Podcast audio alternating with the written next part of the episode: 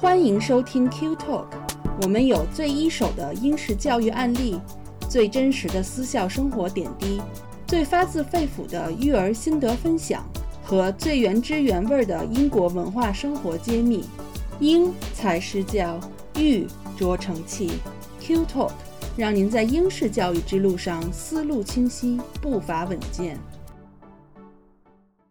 啊，各位屏幕前的家长，大家好！不管您来自哪个地方，啊，英国也好，新加坡也好，国内也好那，欢迎大家来到我们 QED 公益讲座的第四十四期的这个线上。呃，不知不觉我们已经来到了二零二二年的最后一个月了，十二月了。这也应该是我们今年 QED 做的最后一次的线上公益讲座了。呃，可能对于很多人来说，这一年是非常不容易、不同寻常的一年。但是我相信，我们所有的家长也好，孩子也好，再回头再看这一年，相信很多人都有了自己不同程度的成长。那和收获，我们也应该为此感到欣慰。那再次呢，我也感谢大家一直以来对我们 QED 线上公益讲座和 QED 各类课程的一个支持。因为我看到群里的很多名字都是一直来坚持参加我们公益讲座的家长，非常的谢谢您。当然也有很多新兴呃刚刚关注我们的家长，也非常感谢您的到来。呃，对于新家长来说呢，我想简单的先介绍一下我们 QED，因为这个名字可能对于一些家长还相对比较陌生。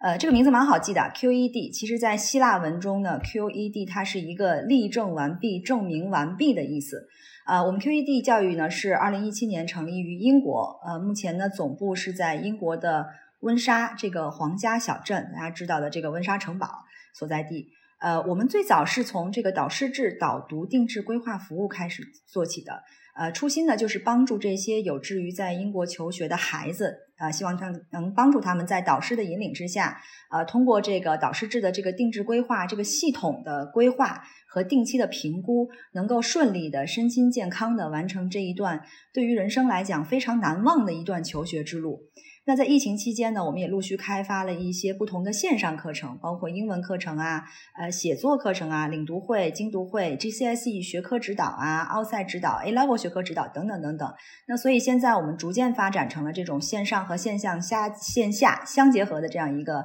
呃平台。那今天我们的讲座主题，大家也看到了，我们这个。大屏幕上所显示的就是 G 五申请相关的一个主题，呃，因为为什么呢？因为大家知道，进入十二月，其实对于一些高中毕业的学生，尤其是 A level 或者是 IB 最后一年的学生来讲，是一个非常关键的月份。那因为这个月呢是牛津和剑桥的面试月。从十二月一号一直会延续到十二月二十号，在这二十几天的时间，很多的学生可能一生就会发生一个很大的改变，他们就最后一脚可能会进入牛津剑桥，或者被牛津剑桥拒，都会发生在这一个月。那我们今年 QED 的学生呢，非常幸运，有八成的学生拿到了这个面试邀请，也就是会在这一个月来冲刺他们进入牛剑的最这个梦想的最后一关。呃，所以我们也想借此机会回顾一下这些年我们做牛剑规划、牛剑导读的一些案例，同时也结合最近几年英国大学，尤其是 G 五大学的一个招生的趋势，来和大家分享一下如何帮助孩子来提高 G 五的这个考中率，如何在申请过程当中能够脱颖而出，这个一拔头筹。呃，今天我们的嘉宾呢，呃，是我的同事，也是 QED 大学申请方面的主管 Niki，呃。大家可能很多家长都和 Niki 进行过线上的交流，今天终于看见真人了。那个 Niki 老师现在在英国，呃，对，呃，Niki 主要负责的就是我所说的大学申请相关的所有的课程和规划指导工作。那我是小峰，我现在在新加坡，呃，目前呢主要负责新加坡这边导读项目的推广和各种课程的推广。大家可以把任何想问的问题，呃，都在聊天区提提出来，我们会在最后的 Q&A 的环节呢一起帮大家集中解答。啊，所以呢，这个大家不要担心，有什么问题都可以问。啊，好，那我们今天就 Niki，我们是不是就正式开始我们今天的一个分享了？好的。呃，各位屏幕前的家人们好，我是 QUD 的 Niki。嗯，今天很高兴啊，以这样的方式可以来跟大家一起分享和交流关于我们申请英国大学的经验。嗯，首先呢，我们今天主要是会通过呃这个关于 G 五申请关键数据的细细分析，以及呃我们提炼出来的如何去斩获这个 offer 的一些杀手锏，跟大家一起来分享。那么首先呢，我们可以先看到的就是说，呃，我们总结的二零一九年到二零二二年的一些 G 五的这个相关信息。呃，我们主要是从三个大块儿，呃，第一个呢就是中国籍学生的申请人数、学校 offer 发放率，呃，以及成功录取率。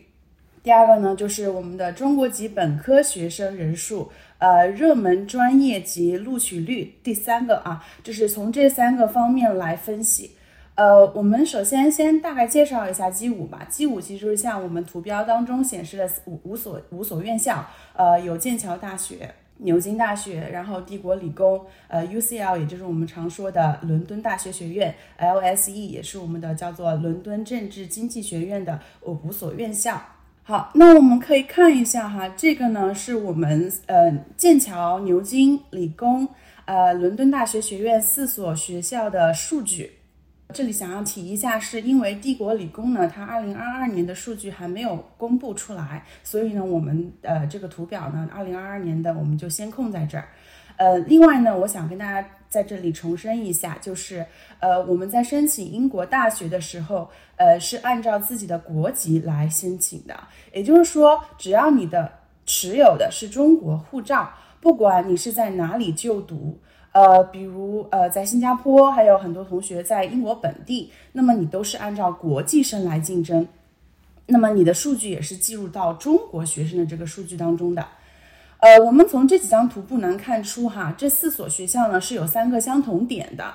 那么首先呢，很明显的就是可以发现，我们中国学生的申请数量呢都是逐年上升的，这个原因是有多个的哈。首先呢，我们可以看到，从英国教育的制度本身来看，呃，英国本科呢是三年制，那么就比很多国家都短。再一个呢，英国的学科优势也是我们毋庸置疑的，尤其比如像金融啊、商科啊、啊还有艺术啊，这些都是我们的王王牌专专业。呃，还有呢，就是说，呃，现在越来越多的家长考虑呢。相对的安全性哈，我们英国呃在欧洲这边呃相对来说也是比较安全的。再一个呢，就是我们不得不提的，就是近几年的一个新冠疫情的一个作用和影响。那么新冠疫情呢，从二零二零年开始呢，就给海外大学的申请增加了很多不确定性。呃，越来越多的学生呢选择英美同生，所以呢就导致英国大学的申请人数达到了历年来的最高。最后呢。我们还有一个，就是说，英国近几年来了，就是这个英国的一些利好政策，比如说像近几年推出的 PSW 政策，呃，它也让我们的这个所有的学生能够在毕业之后有两年的这个工作的签证发放，同时呢，还有全球人才这个签证也吸引了很大一批中国学生，这个呢是一个好的趋势哈，但是呢，我们也可以发现，就是说。呃，每个学校，呃，它发 offer 的这个数量还是非常稳定的，保持一致的。它并没有说因为我们人数的暴增而暴增。呃，那么这也就导致了我们的第三个共同点，就是所有的学校的录取率都是呈一个下降的趋势的，并且大家都可以看到，在二零二一年，也就是说在二零二一年入学这一年，那也就是二零二零年的申请都出现了大幅的下降。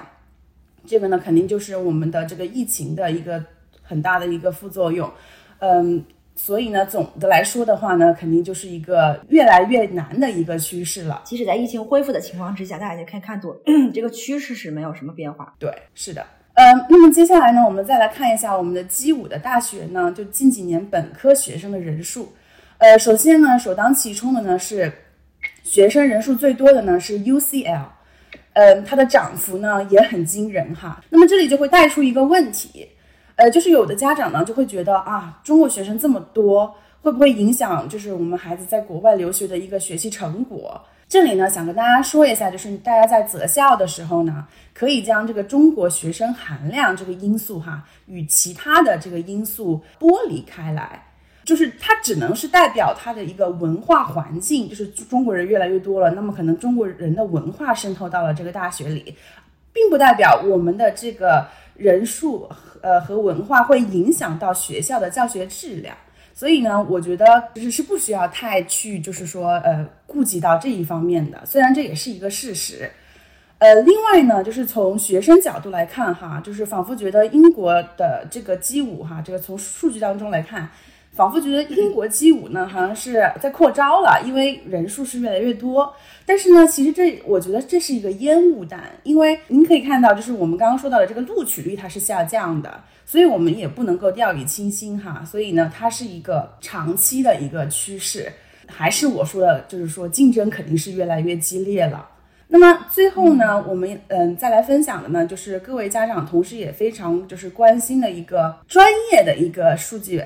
首先呢，我们可以看到，就是说给出来的例子哈，是剑桥和牛津两所大学。那这两所大学的这个热门专业呢，是非常具有代表性的，因为其他的大学也跟基本保持一致。也可以看到哈，就是我们中国学生特别青睐的呢，就是比如说像数学呀、呃自然科学呀、工程啊、经济啊这些老牌专业。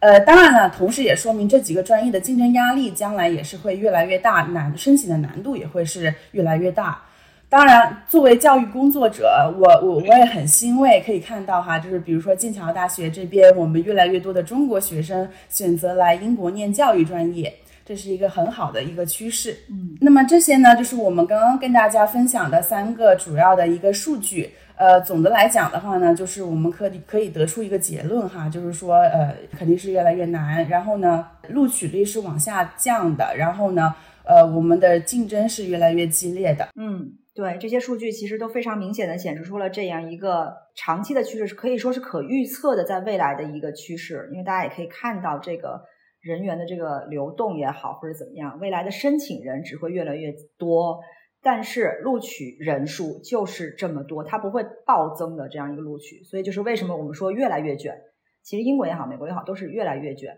其实就涉及到另外一个问题，就是。我们知道，除了其实英国除了 G 五，还有很多很多的大学，包括罗素集团的大学，很多水平非常高的大学。那我们的学生在考量英国大学的时候，肯定第一个在报 UCAS 的时候，第一个要决定就是我报哪个大学。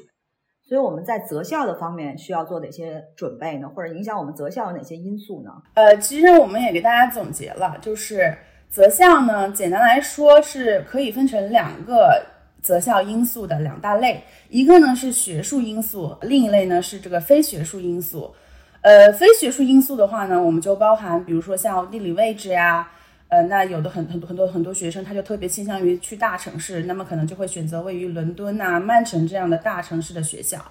而另外呢，也会考虑到学费和生活费，虽然这个也跟地理位置也息息相关。当然了，学费也跟这个选的专业相关，像呃这个学医啊、理工科啊、金融啊，就会比社会学科的学费高不少。那大城市和这个小城市的这个生活的标准也会不一样，也会有不同的影响。呃，这是我们说到的这个非学术因素，呃也比较简单。那学术因素的话呢，就是呃两大块，就是一个呢是主专业和课程设置。另外一块呢，就是我们大家非常关心的这个，呃，大学和专业的排名。首先呢，这个专业和课程设置呢还比较好理解，就是说学生希望在未来从事什么方向，或者是学习什么专业。呃，这一点呢，我们需要呃提醒一下大家，就是说有的专业它名字上听上去很相似，但是呢，它设计的课程和未来的就业方向呢是有很大区别的。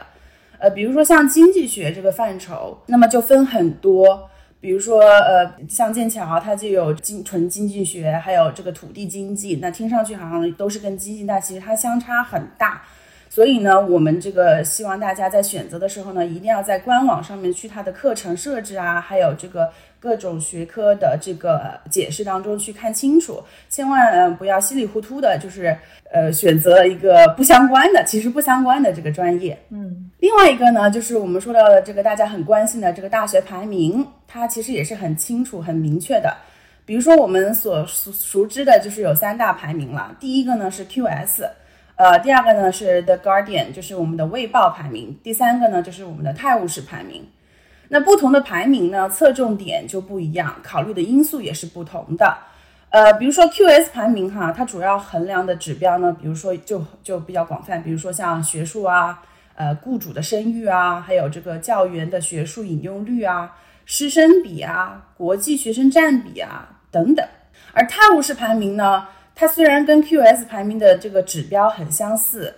呃，但是呢，就是它会出现，就是说比 QS 更细致的，在学术方面更细致的一些要求，那么也就会呈现出，就是一个卫报的这个学术的这个权威度呢，会比这个呃 QS 会更权威。另外呢，就是我们说到这个呃卫报哈，卫报的排名呢，相对来说就更加更加贴近英英国学生的这个理想学校的排名。呃，因为卫报它衡量的指标呢，就是课程学生的课程满意度，呃，教学满意度这些。如果您小孩说未来读完书打算回国发展，那么可以多多参考这个 QS 排名。但是如果说未来他有这个想法，想要留英工作，哈。留在英国，那么可以考虑更多的呢是英国本土排名，就是我们刚刚说的这个卫报和这个呃泰晤士排名，它就相对更加符合这个英国人心目中的这个学校的地位。嗯，那你所说的这两个学术的因素要怎么结合起来去考虑？你最后选哪个大学呢？主要就是选择就是两个选择方向，那么你要么就是自上而下，你要么就是自下而上。呃，所谓自下而上呢，就是说你先确定这个呃专业，我们在这个选择学校，呃，比如说有的学生想学经济学，他非常笃定，那他就可以去找这个经济学这个专业的不同的大学的排名啊，比如说呃 LSE 的排名就呃高于牛剑，那他可能就是说你想学经济的同学考 LSE 的难度可能比去牛剑还要高。那么，如果你觉得自己的水平达到了，你完全就可以考虑申请 LSE 而而非牛剑。那第二个呢，就是我们刚刚说的这个自上而下。那么就是说，你可以选先确定你的学校，呃，再去找自己呃想要学习的相关的专业。那比如有的学生他就找到我们说，他说：“哎呀，我的我的梦想就是帝国理工，啊，我也不知道为什么，我就特别喜欢帝国理工，呃，但是呢，我又想学经济学。”那么这个时候呢，你你你虽然你可以先确定，就是说我要去帝国理工，然后去帝国理工找经济学的这个相关的专业再决定，但是呢，你可能就会有一个问题，就是说你可能会发现帝国理工它并没有呃太多与经济学相关的专业，呃或者呢，嗯，就是说它的这个专业并不符合你的期许，那么你这个时候可能就会陷入纠结，那么我到底是放弃去读帝国理工呢，还是放弃学经济学？呃，所以呢，就是根据我们长期的一个指导经验吧，所以呃，就建议家长们让孩子先把专业确定了，再去选学校，基于专业再去决定学校的去向。嗯，因为专业毕竟是跟随，可以说未来职业的一个方向，更多的还是和专业相关的。所以，如果孩子是真心的喜欢这个专业，他是有一种热情，他可以持续下去，对他未来的一个生活质量也是有保证的。有的时候可能学校的名气是一方面，但是不能代表所有。所以在选专业和选学校的时候，确实是应该谨慎啊。那我们也知道，这个不管是现现在的孩子的培养，都不是一个简单的冲刺就能够达到一个什么目标。就我们，我经常听我朋友说的一句话，就叫“细水长鸡”，就是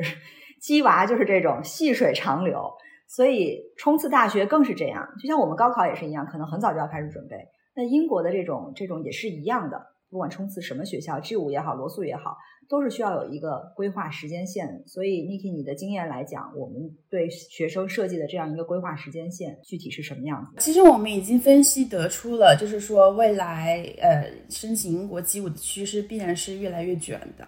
那也就是说，申请大学这个准备应该就是一个长期持续性的过程，肯定是需要提前和规划的，肯定也不是说我们临时来抱佛脚可以实现的。呃，也不是说我进入了 IB 啊，或者是 A Level 啊这种高中阶段来才去准备的。我们的经验告诉我们哈，就是肯定是越早开始，结果就越好。那关键要早到什么程度呢？呃，我们在这里呢，给大家列举了一个我们认为一个相对保守、从容的时间线。这里呢，我就要给各位家长敲敲黑板了哈。我们不建议晚于英制的十年级开始。那么国内的国际高中的话呢，就相当于是我们的这个九年级。嗯，那当然了，你越早越好。这个时候呢，就是说孩子进入 GCSE 阶段要注意些什么呢？首先呢，就是说学科知识一定要打扎实，同时呢，也要开始发挥这个孩子的兴趣爱好、个个性啊方面的特征，呃，为之后的这个选择呢埋下埋下好的种子。那在这整个过程中呢，我想要强调两点哈，一个是学科成绩，不管是 GCSE 和 A Level 呢，都是硬件，都是至关重要的。呃，有的家长会问，那 GCSE 很重要吗？我的答案是非常重要，不要忽视 GCSE 哈。第一呢，是因为 GCSE 呢，你基础没打好，你后面不管是 A Level 还是 IB 都很难赶上了。第二呢，就是 GCSE 阶段呢，也是培养孩子学科兴趣的重要阶段。呃，最后呢，也是很重要的一点，就是说 GCSE 会在牛剑录取中作为很重要的参考依据。那么 A level 呢，就更不用说了哈，A level、AB 都很重要。就是这几年呢，就是主要就是靠这个来呃角逐嘛。那比方说像近几年牛剑的这个录取者当中，百分之六十多以上呢，都是三个 A 星以上。那么这些呢，都已经成为了最低的这个敲门砖。除了 GCSE、A level、AB 呢，我们还要进行一些，比如说扩展阅读啊、学科竞赛啊这些，来提升你的个人背景。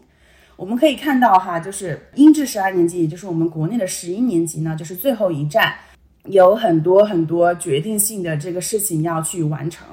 呃，时间呢也是非常非常非常的紧迫。而到了这个英制十三年级呢，我们能做的就非常非常少了。呃，主要呢就是可能准备一些笔试啊、面试啊这些内容。其实我们这个表当中的这个九年级、十年级，这是按照 G 九、G 十，也就是相当于英制的从夜十到夜十三的这样一一个顺序。对，嗯，对大家看这个时候，嗯，对，对我们这个图表呢，给到的呢是参考的是中国的这个国际高中的一个一个一个年级安排。那其实你要申请牛剑的话，这个最后这个叶十三的时间会更加的紧迫，因为我知道牛剑有非常非常长的冗长的一个申请的流程，对吧？首先呢，我们也给也给大家就是总结了一下，就是这个牛剑的申请时间线哈，呃，因为它会呃跟普通的大学呢就是有有些不一样。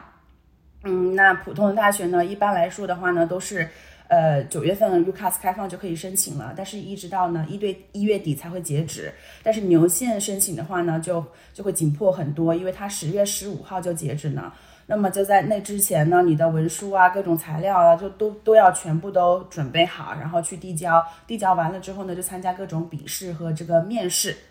所以呢，就像我还是重申一下啊，在我像我刚刚得出了一个结论，就是说它一定是一个长期的规划和准备的过程。好，那我们知道这个总的趋势也好，或者是整个的准备的过程也好，长期持续越来越卷的这几大趋势，就决定了我们必须要非常审慎的对待这个申请的条件。所以，呃，有哪些是申请的必备条件？嗯，对，必备条件呢，首先肯定是你的 GCSE 和这个 A level 成绩一定要达到学校的要求。每个每个专业的话呢，都会有它的这个非常详细的要求在自己的官网上面。呃，那一般就是这种录取的比较典型的话呢，A level 的话呢，就是像呃 A 星的话要三个 A 星，那如果你是 IB 的话呢，就是三十九分或者是以上。呃，这种情况，那么我们的除了你的 GCSE 和这个 A level IB 的成绩的话呢，还要就是我想这里提一下的，就是你的这个个人陈述。我们知道呢，个人陈述呢是一般都是四千字符以内，通过文字表达自己对这个学科的这个热爱和思考。这个看似简单哈，但其实是一件非常难以把握的事情。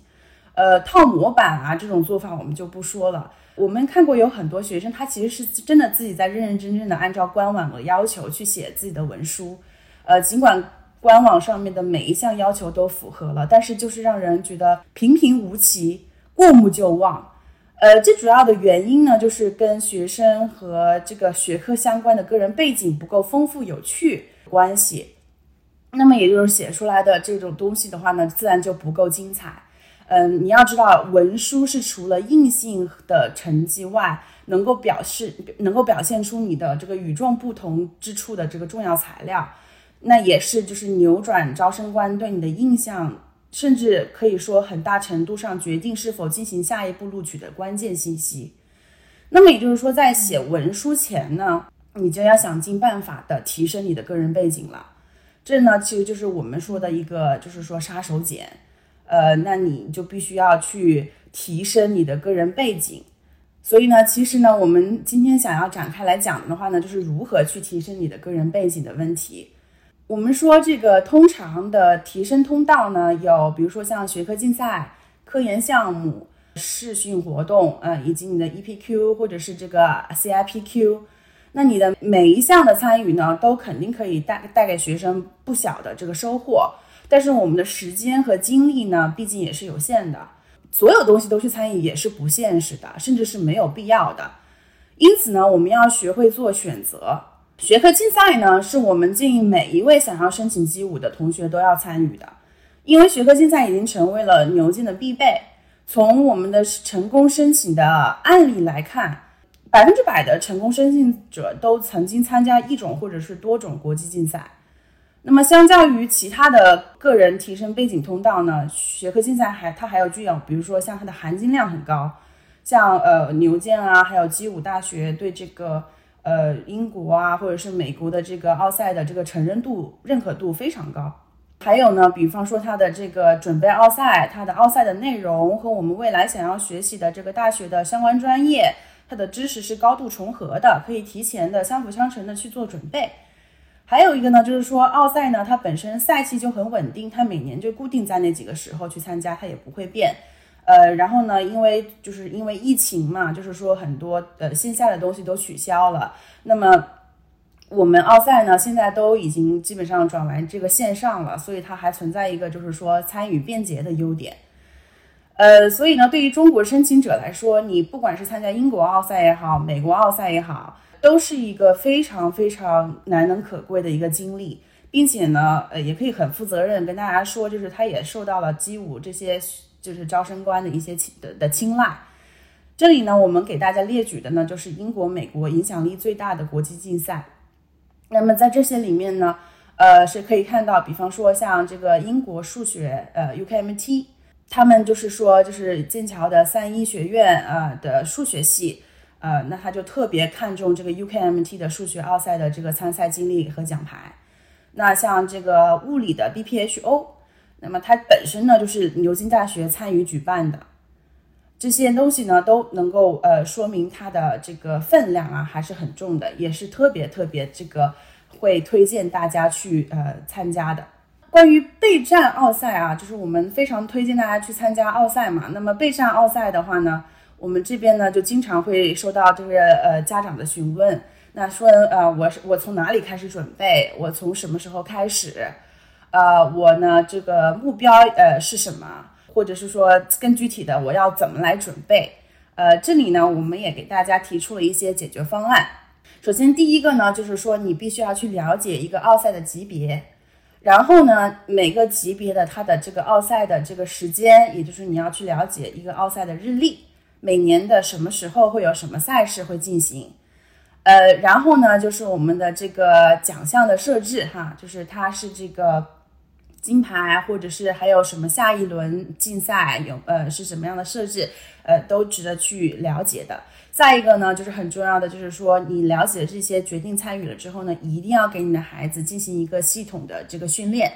呃，因为呢，它毕竟是奥赛嘛，它是一个赛事，呃，就是通过平时自己的刷题的话呢，很容易就是导致这个效率比较低，也找不到重点的这个问题，所以呢，我们推荐大家一定要进行一系列的这个系统训练。那这里呢，给大家总结的呢，就是说从二零二零年啊，二零二二年十月份到明年的这个。呃，六月份呃截止的赛事的一个一个表，那我们可以看到哈，就是说呃不同的学科它是有不同的级别的。那不同的级别的意思呢，就是说你可以从不同的年级就可以开始准备。那这边的适合年级跟大家重申一下，这边给到的是国内的国际高中的一个参考。呃，那么呃英制的话呢，我们直接在这个国内的这个年级上面加一个年级就可以了。比方说九年级的话呢，就是对应的英制的就是十年级。那您可以看到，就是说每个奥赛哈，它都有不同的年龄可以去参加，呃，它是一个非常系统的一个赛事的安排。您不能说就是说级别越低含金量就越低哈，它不存在这样这样的一个问题，它只是说循序渐进的让孩子在不同的年龄阶段，呃，去参加不同的赛事。它不同于学校所学的这个课本知识。那么它最大的作用呢，就是说培养这个学孩子的这个独立思考能力，呃，逻辑思维，还有他的这个深度的解决问题的能力，它能够让这些能力得到充分的锻炼。所以呢，其实我们就很推崇，应该让你的孩子从低年级就开始参加，然后每年参加一个级别，并且呢，就是这边呢，就是大家可以看到，因为它的赛事的一个时间固定，比如说像这种最高赛事都是十十月份、十一月份才才可以。呃，参加那出成绩呢，都已经到十一二月份了，那可能就错过了你递交这个 UCAS 的时间，所以呢，我们都会呃推荐大家呃提前一年参加，那么也就是说提前要做好准备。补充一下，就是我作为家长来讲，我觉得因为我的孩子虽然还没到这个年龄，因为我也一直关注奥赛嘛，我们也有一些在这个比如说 U UKMT，其实在我们的所在的学校，在小学阶段也会有一个 UKMT 的延伸的叫 GMC 的这样一个一个比赛。就是它是一个一条线的一个过程，所以大家虽然比如说我们看到数学的这样一个呃 intermediate，就是中级的这个挑战赛是在十年级及以下，其实您可以评估您孩子的情况，有的孩子可能八年级、九年级他的数学程度很好的话，他也可以来参加，就不是说一定要卡在十年级这个线。而且大家可以发现，这个数学和物理，尤其是数学、物理、生物这三项，化学的话它只有一年只有一次。但是这三项其实每年的时间跨度还是蛮大的。但是每年都是这几天，每年都是这几天，不会有前后，不会有差距一天两天的这样一个差别。所以大家可以在每年的时候就铆定这几个时间。如果是决定今年要参加什么呢，就可以再把那个时间提前来铆定，这样也提醒自己。嗯，这边重申一下，我们这边给到的适合年级哈，是说的是国内国际高中的年级。那么如果您是英制的话呢，就在这个年级的这个基础上面加一个年级就好了。那比方说这个 BPHO Round One，我们推荐。是在十二年级参加，那国内国际高中呢是 G 十一来参加。嗯，那刚刚有的家长有在问，就是说，呃，我看到了哈，就是说问，呃，我的六年级的孩子有什么赛事？其实也是会有相关的赛事呢。我们这边给出的呢是一个，呃，英国这边的一个，呃，比较著名的几个，呃，项目的赛事。同样，只要你孩子有兴趣，您其实也是可以让你孩子去提前参加一些年龄比较低的这个赛事的。嗯，就是我想提醒那个六年级的家长，其实就是我我我所说的那个 GMC，呃，这个回头我可以把我们可以同时把相关的信息发给您，就是相对于六年级比较适合参加的一个数学的竞赛，英国的英国方面。嗯，好，那那首先呢，就是我们总结了一下哈，就是说这个参加奥赛啊，年龄呢可以让他从小就是每年都去参加。呃，也不用，就是说，就是说到到最后一年再让他参加一次，这样的话呢，其实也会有风险。呃，什么风险呢？就是说你可能就参加那一次就拿不到理想的那个奖牌。呃，你提前准备的话呢，你还可以多参加几次去预热一下。这个 QED 呢，对于这个奥赛培训呢是有非常丰富的经验的。嗯，那我们呢，首先呢，就是从这个师资方面哈，就是我们有非常顶尖的师资师资团队，我们所有的老师呢都是牛剑背景的，并且呢本身是参加过赛事，呃拿到了金牌的。那么通过自身的这个参赛的这个几百个小时的这个刷题练习来获得的经验，来传授给我们的学生。所以呢，我们是有一套非常完整的这个培训的这个训练体系。呃，既能够让孩子呢巩固学科知识，还能够就是在这个趣味奥赛中玩转各种奥赛题型，发散他们的思维，让这个学生呢带着乐趣和挑战来学习。同时呢，呃，我们呢还是这个各大赛事授权的考试中心，呃，就是来我们这边参加补习的孩子呢，就是说呃直接在我们这个考试中心考试，呃，并且呢能够提供到第一手的这个考试资讯。那这是我们的这个近期的一个奥赛培训的一个开班信息，呃，分别呢是一月二十八号考试的这个化学奥赛和三月份考试的这个生物奥赛，这两个赛事呢都是适合我们呃英制的十二年级的孩子来参加的，会提前考了 A level 的知识，所以呢我们的课程当中。会呃补充一些呃 A level 最后一年的知识，同时呢，主要就是根据这个奥赛的题型来进行训练。开班的日期呢是在十二月十九号，然后呢到三十号，周一到周五上课，呃，共十天，周末休息，每节课呢是两个小时。呃，任课老师呢，我们的 BBO 呢是这个吉娜老师，她本身也是这个牛津大学生物的本硕毕业的。呃，另外一位呢是我们的托马斯老师，他是上我们的 UKCHO 的化学奥赛课程。那我们刚刚讲到了哈，就是这个奥赛的话呢，它就是首先是扩展你孩子的这个思维，然后呢锻炼他的解题能力，能够在你的文书上面就是添上一个很很不错的一笔。那它起除了就是这这些方面哈，它还有什么好处呢？它还有一个好处呢，就是能够作用到我们的笔试和加试当中来。呃，首先呢，我们要知道笔试和加试呢，就是一个未来的一个英国大学录取的一个趋势。呃，首先呢，我们肯定就是说牛剑他们自己自呃就是设置了这个牛剑的笔试和加试。呃，那越来越多的英国院校呢，已经开始自行设置自己的笔试和面试了。那么这些考题呢，就是会和我们的奥赛的考题非常的类似。我们很多老师哈都会拿这个呃奥赛的这个题目进行这个笔试和面试的练习。呃，其实根据以往经验哈，我们中国学生呢笔试还是非常非常有优势的。呃，这是我们的强项。呃，我们很多同学通过了笔试，呃，但是最后呢却败在了这个面试上面。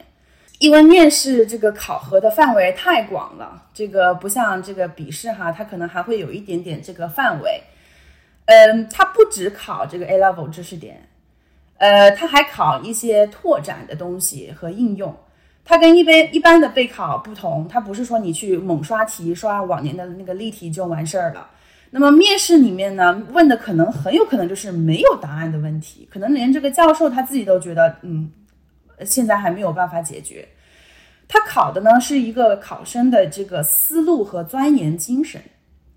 哈，那看你有没有锲而不舍的这个学术研究的毅力。那么教授呢，通过这个，他希望通过他问你各种各样的问题来触碰你的这个知识边界，他想知道你的知识边界到底在哪里，所以他会不同的不不停的问你一些问题，然后呢，他就是在这个问问题的过程当中呢，发现你哎。这个不会了啊，所以他就知道哦，你你你的知识边界在这儿了。那没关系，他会给你一些以提示和引导。他们想看看你是否能够在这个你本来不知道呃不会的这些领域，通过他们的提示和引导，当场有所突破。不是说你回答出了每一道题，或者是你对答如流，你就是一场成功的面试，你就肯定稳拿 offer 了。同样，你如果说你在面试当中答错了题目，或者是你表现得很紧张，你不小心就说错了，或者怎么样，或者是有点就是坑坑巴磕磕巴巴的，也不代表你就失败了哈。所以我想跟大家就是重点强调的就是说，你的面试不只是单纯的答题给分的过程，呃，你整个呢应该注重的是你的这个表现，你的反应。同样呢。你可以想象说，你的这些表现和反应，不是说我通过刷几套题，我就能够马上能短时间就能形成的。这一定是一个长期的对学科知识的一个了解，一个丰富程度的沉淀和积累而来的。所以呢，就是说，你不管在哪个环节，你都要很长期去准备，不要去想说我利用最后几个月的时间来突破，这样的这个可能性和风险都非常非常的大。我们应该去稳妥的准备这些内容。嗯，就是我个人的，或者我作为家长来讲，对这个面试的一个理解，其实英国的高校我们都知道，它是非常注重学术的，他是不。不太在乎你的平时的什么兴趣爱好啊，你的音乐啊，你的体育有多好？它其实核心的就是一个学术，而面试是一个最能够集中挖掘孩子对这个这个专业是不是真的真的特别热情的想去学的一个方面。所以呢，面试的不管什么问题，学生的一个应对的态度决定了一切。他只要不放弃，他只要能够愿意去探索自己的边界，那么就可能会给面试加分很多。而这个就来自于日常你所说的一个长间长年累月的一个积累，包括他去主动的阅读一些扩展的知识、论文集、杂志、各种的阅读的书籍，包括他去参加这些的相关的学科竞赛，包括他去做自己的 EPQ 项目分析或者是什么，这都是体现他的一个东西。而这些所有的体现，所有的。呃，所有的积淀，一方面体现在 P.S. 中，一方面也体现在坐在面试官前的那个自信的自己。所以我觉得这个就是我们为什么强调一再的强调说，这个大学申请它是一个长期的过程，对于学生来讲是一个长期的过程，对于家长也是。那对于对于学生自己认识是不是真的去发掘自己的真正的热情，也是一个长期的过程。啊，那么其实我们在一开始的时候也提到了，我自己提到了这个 QED 的导读的项目。那我也提过，导读是在导师的规划之下做的一个对英国求学的学生的一个引导性的这样一个一个。引领之路吧。其实我们在这个牛剑冲刺也好，G 五冲刺也好，在这个阶段我们也有导读规划，是吧？呃，所以 Niki 在这下面会详细的介绍一下这方面的导读规划，我们能够为这个阶段的家长和孩子做些什么？是的，呃，我们这边的话呢，是会提供一个导读规划服务的。那么这个导读规划服务呢，是通过不同的这个阶段来进行的。那么首先呢，我们会进行到的是一个导师评估的一个阶段。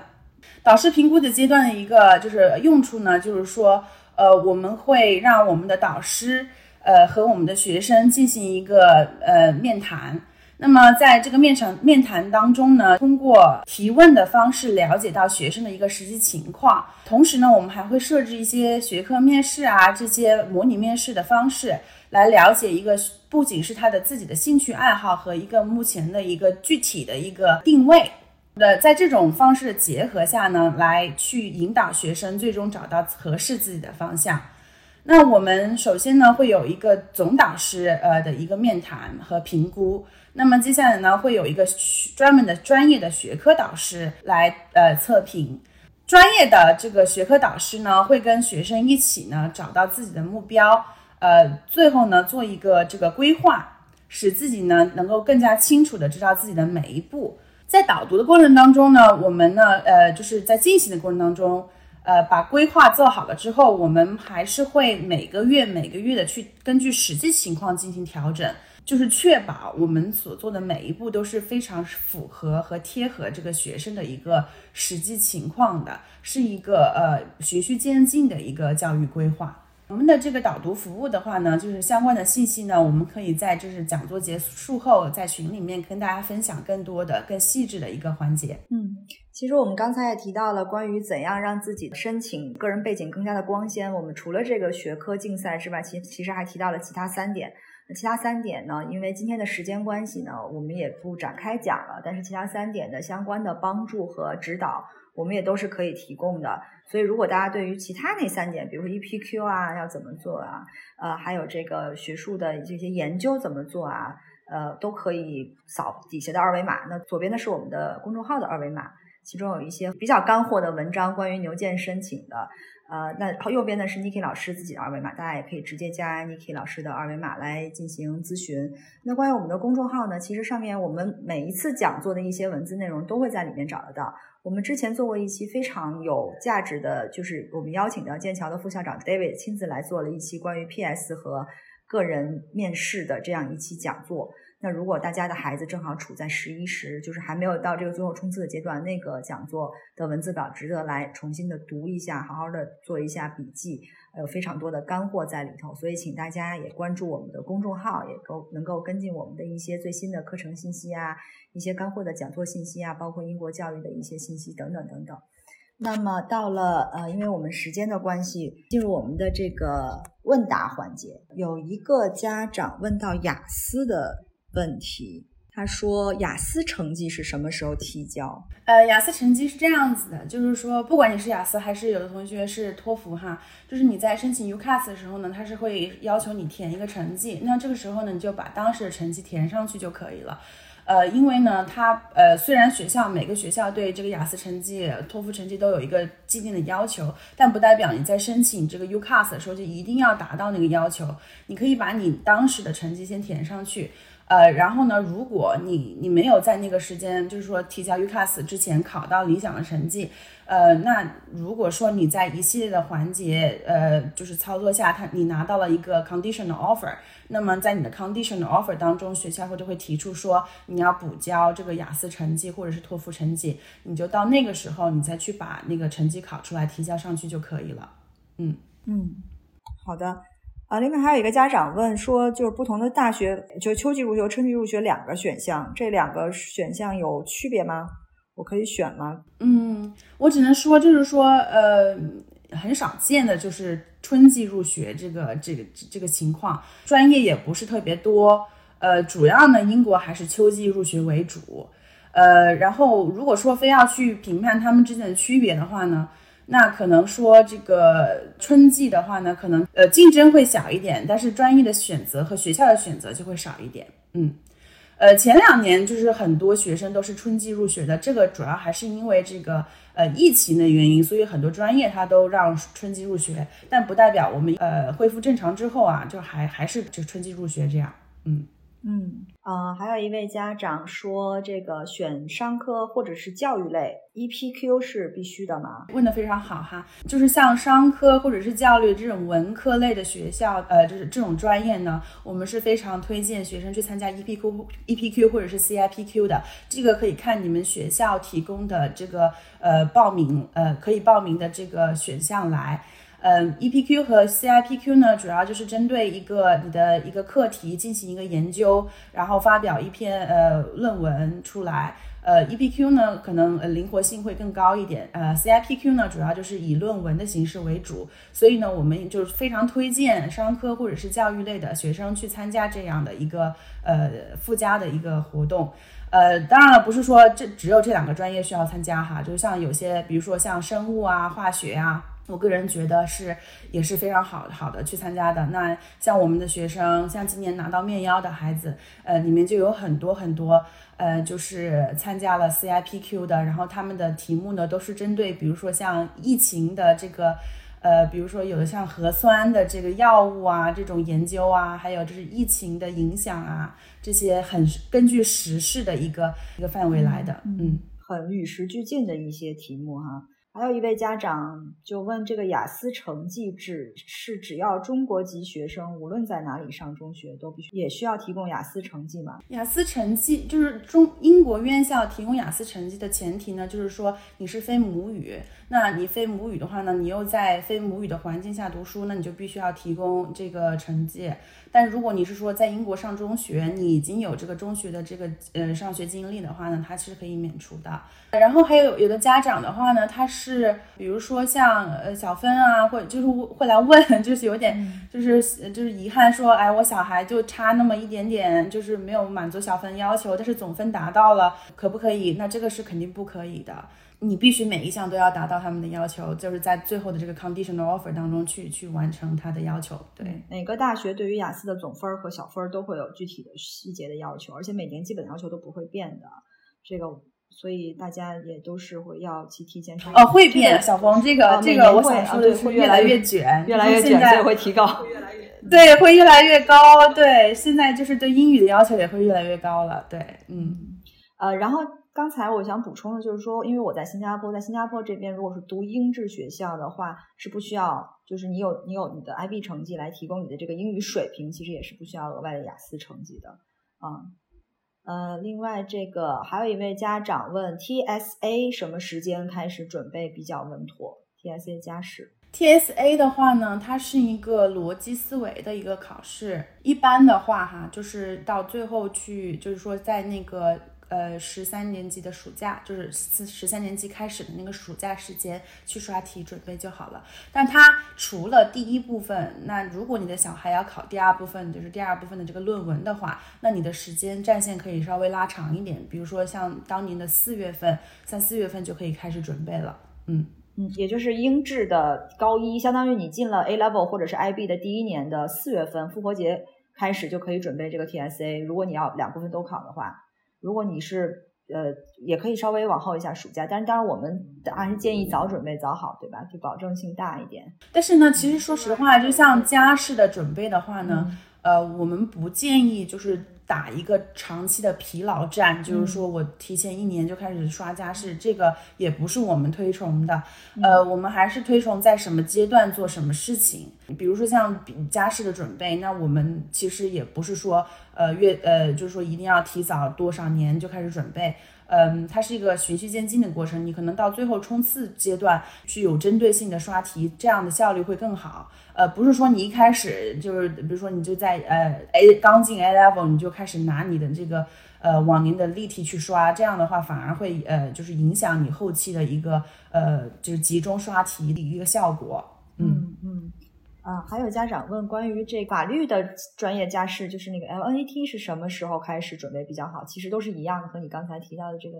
加试的准备战线应该是一样的，对吧？还有一位家长问说，EPQ 会不会占用很多孩子的时间？会的。呃，首先呢，EPQ 这个是考试局有既定的一个考试呃这个准备时间，它必须要达到一百来个小时。所以呢，就是说孩子必须要呃就是有一百多个小时的时间在这个上面。嗯，这里呢，我就想就是说插一下，就是说，如果你小孩的这个呃这个 EPQ 或者是 CIPQ 的题目跟他未来的这个专业不相关的话，我们我们非常不建议就是学生在这个阶段去花时间和精力做呃跟你未来申请专业不相关的课题。呃，相反的，如果是相关的话呢，我们就非常推荐，因为它是非常相辅相成的。呃，它能够提高您孩子对这个领域的一个呃领悟和这个深度。它对各种，比如说像笔试啊、面试啊，呃，各种包括 PS 都会有非常非常直接的作用。嗯，读家如果有任何的问题，呃，继续的发出来，我们都可以及时的给您解答。最后在结束之前呢，我还想延伸一下，就是我们刚才说到那个导读的项目。其实牛剑规划或者是 G 五规划导读是我们导读项目的其中的一种。我们有很多的导读，比如说我们上期上一期的讲座做过十一家、十三家、十六家的导读，就是我们的导读是一个系统性的一个一个工程。为什么叫导读？就是导师引领，就导师是学生在英国求学这个整个过程当中的一个总舵手。有的时候我们家长站在呃事中人的角度，可能会对学生的教育规划有一些迷茫。我们可能会不知道学生现在的孩子现在的情况，现在的学术水平，现在的情况到底处在英国同年龄水平的一个什么层次，或者我们在海外求学，或者是我们不在英国，我们可能会有很多的迷惑，或者是说我们未来的如果要在英国求学，我们要选什么样的学校，我们要怎么样申请大学，我们有各种各样的疑惑。那这个导读的项目都是为您在不同阶段的这个教育需求来答疑解惑的，因为我们的导师作为这个总舵手，他是英国教育界经营过几十年的这样一批人，那他对于英国的教育的理解，呃，是对于英，尤其是中小学的私立教育和这个大学英国本土大学的理解是非常非常深入深深刻的，而且呢，他是一个完全独立的第三方，会从第三方的角度非常客观的评估您孩子的一个进程。所以这就是我们导读项目的一个价值所在，它会让您很清晰的了解我的孩子到底是在一个什么水平上。那我的孩子如果要达到这个目标，他还需要做哪一些哪一些的工作？所以呢，呃，如果大家有关于导读的任何的问题，因为我刚才说了，导读分为不同的项目，也是我们不同的同事去负责。那大家也可以在群里加我也好，加 Niki 老师也好，来进行更多的这个解答啊。那我们的公众号刚才说过，QED 教育有很多的。呃，信息可以给大家分享，也欢迎大家关注。另外呢，我们还有一期播客叫做 Q Talk，呃，播客相对比较轻松一点，我们会聊一些英国教育相关的一些话题。呃，大家还有视频号、小红书都可以搜到 QED 教育，搜到我们来跟进我们的一些信息。啊，今天呢，我们的时间好像也差不多了，也非常感谢各位家长一直陪伴我们这一个小时，呃，来陪伴我们度过了这二零二二年的最后一期这个线上讲座。呃，我们也非常期望能够在二零二三年继续见到大家，也希望大家在啊二零二二年的最后圣诞节期间能够有一个愉快的假期，也能在二零二三年有一个新的好的开始。好，呃，谢谢大家今天对我们的关注，谢谢大家。Q Talk 是由英国 QED 教育集团主办的，讨论英国教育与文化生活的一档播客节目。希望我们的节目对你会有一些些帮助。更多英式教育访谈、讲座、干货。请在微信公众号平台、微信视频号、小红书、哔哩哔哩和 YouTube 上搜索 QED 教育，麻烦您点击订阅、分享我们的频道或者给我们留言。您的举手之劳就是对我们的最大鼓励。祝愿每个学子都可以在国际舞台上发挥出自己的最大潜能。